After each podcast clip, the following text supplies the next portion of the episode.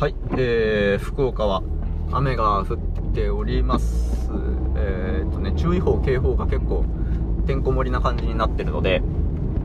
えー、ここ数日気をつけて過ごしたいなと思っております。皆さんも気をつけて。はい。でですね、今日ね、怒るっていうことについてちょっと話したいなと思うんですけど、えー、というのは、えー、っとね、しょうまさん、父のたわごとのしょうまさんが、アレクサにちょっとトンチンカンなことを言われた時に怒ってしまうと、ちょっと感情的になってしまうみたいなことを話されていて、で、そして、シュウさん、シュウの話すラジオ、話すは手放すの話すのシュウさんも、その怒るっていうことについて追加で研究されていて、なんか面白い話だなと思って聞いていて、で、怒ることについて僕もね、以前考えたことがあったので、それをちょっと思い出しつつ、まとめて話せたらなと思っています。はい。で、まず僕自身は、あんまり怒らないねと人から言われることがよくあります。で、自己評価としてはわかんないですね。自分で怒んなきゃって思ったというか、まあなんか怒るべき場面では怒っている気がするし、えー、感情的にガーッと怒ってしまったこともあるし、えー、っと、なんだろうな、相手にドカンとぶつけないまでも、すごく内面で、えー、抑えこ抑え、頑張って抑え込んでる怒りみたいなのを感じたこともあるので、わかんないです。自己評価として起こりやすいのかどうかみたいなことは全然わかんないんですけど、まあ少なくとも人からは、あんまり怒んないというふうに言われることがあると。うん。で、えっ、ー、と、それなんでなのかねって人と話したことは、人と話したことがあって、で、その時に考えてたんですけど、えっと、人を怒るのって愛だと思うんですよね。人を怒るモチベーションって愛がないと湧かないと思うんですよ、僕は。うん。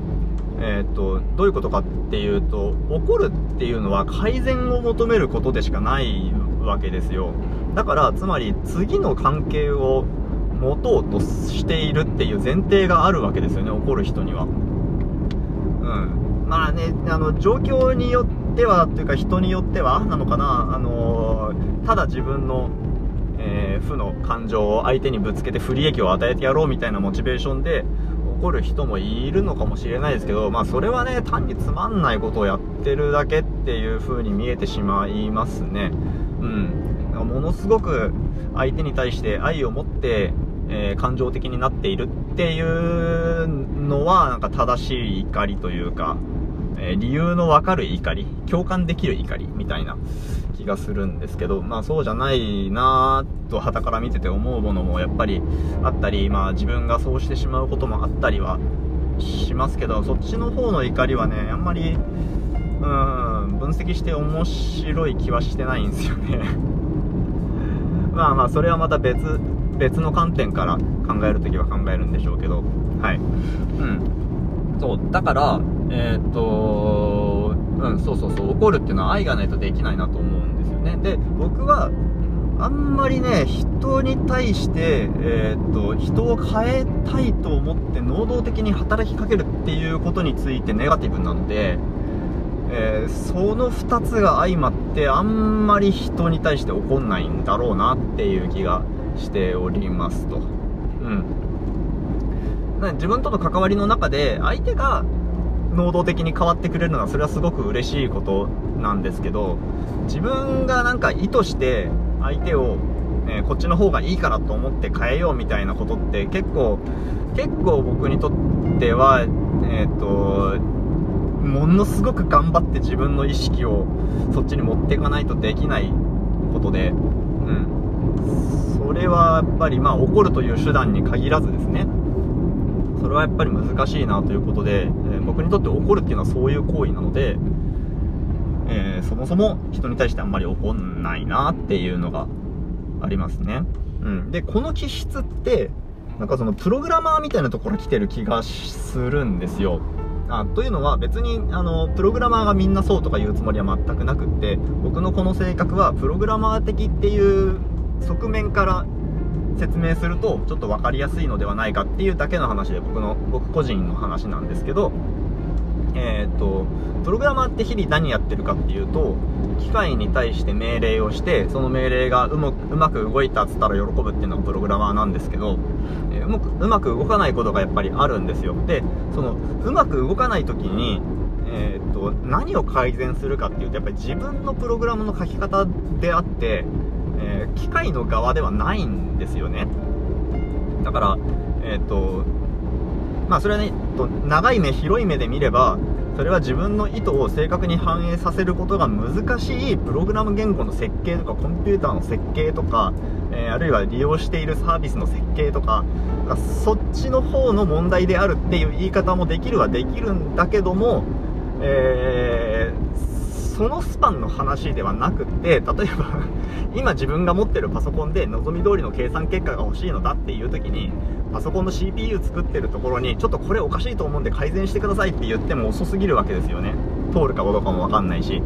だから、まあ、目の前の課題を解決するためには自分が変わるしかないというのが、えーと、僕が僕が持ってている僕のプログラマーとしての気質なんですよね。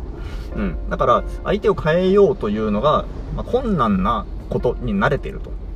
うん。だし、相手に自分の意図は正確に伝わんないっていうのが当たり前であるっていう観点も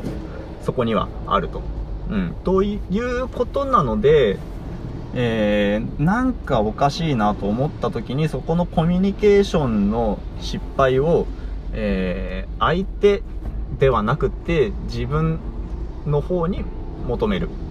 ということに慣れているような気がしていますね。うん。だから、あのーでね、あ、そうそうそう。で、あのー、そういう意味で、アレクサに怒っちゃうしょうまさんって、もしかしたら、その、サービス設計してるエンジニアに怒ってるような面もあるんじゃないかなって 聞きながら思ったんですよね。僕もね、うちに Google ホームがいて、なんかね、そいつに対しては、怒るっていうのはちょっと違うのかもしれないけど、なんか冗談でちょっと相手に人格があるようなえ、ー、と、言い方をして、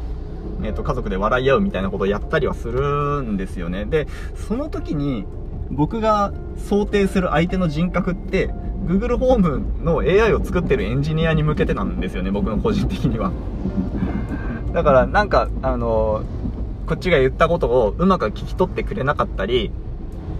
えー、違う解釈をされたりとか、あと聞いてくれなかったりとか、っていう時に、いやいやいや、なんでやねんみたいなことを言うときに、なんでやねんって僕が言ってるのは、Google ホームってっていう、その表層の人格みたいなものではなくって、その奥にいるエンジニ、エンジニアに対して突っ込んでる感じなんですけど、なんか、うん、機械に起こるときって結構僕はその、その視点を持ってる感じしますね。だからそのさっき言った、えっ、ー、と、長い目で見ればサービス側の問題であるという言い方もできるっていう、っていう意味で、そっち側を変えたいみたいな欲求から起こってるみたいな説明はできそうかなって思いました。はい。えー、そんなとこですかね。はい、以上です。ありがとうございました。